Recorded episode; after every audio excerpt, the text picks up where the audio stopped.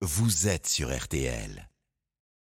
Parole donnée tiens à Philippe Bouvard. C'est le dimanche matin sur RTL. Regard sur l'actualité à la recherche de surprises.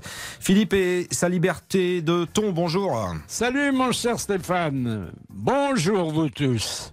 Eh bien, la surprise dont on se serait passé, c'est que plus personne, ou presque, ne paraît surpris de l'imminence d'une catastrophe climatique dont jusqu'à présent on espérait qu'elle ne se produirait pas avant la fin du siècle.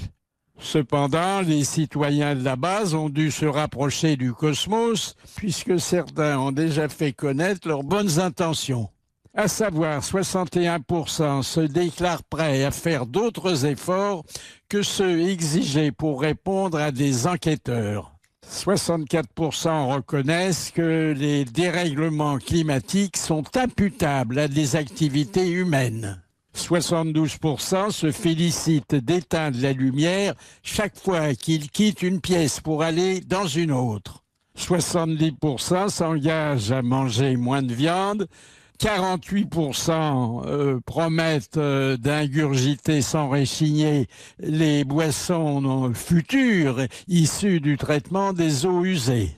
66% sont d'accord pour ne plus dépasser 110 km par heure sur les autoroutes et 45% pratiqueront le covoiturage de vacances pour peu qu'il se situe sur un sol dont il sera désormais interdit d'extraire les énergies fossiles.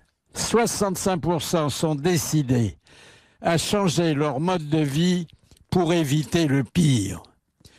62% considèrent que ce sera très pénible de changer de vie, alors que 25% assurent que ces changements ne leur poseront aucun problème.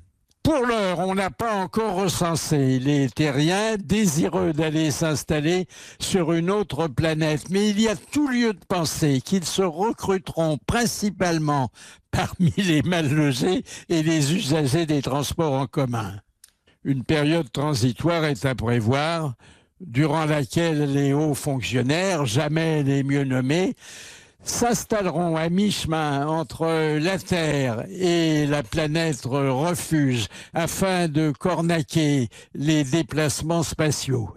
Tandis que beaucoup plus bas, les derniers gouvernants mobiliseront encore comme ils viennent de le faire en Égypte, des centaines d'avions gros porteurs et gros polluants. En fait, les seuls bipèdes à ne pas s'inquiéter seront les plus de 90 ans, et je sais de quoi je parle, parce qu'ils seront persuadés que leurs poumons s'arrêteront normalement de fonctionner avant même que l'air soit devenu complètement irrespirable. À dimanche prochain. Sans faute, dimanche prochain, Philippe Bouvard dans RTL Matin Week-end et nulle part ailleurs. Il est 7h moins le quart.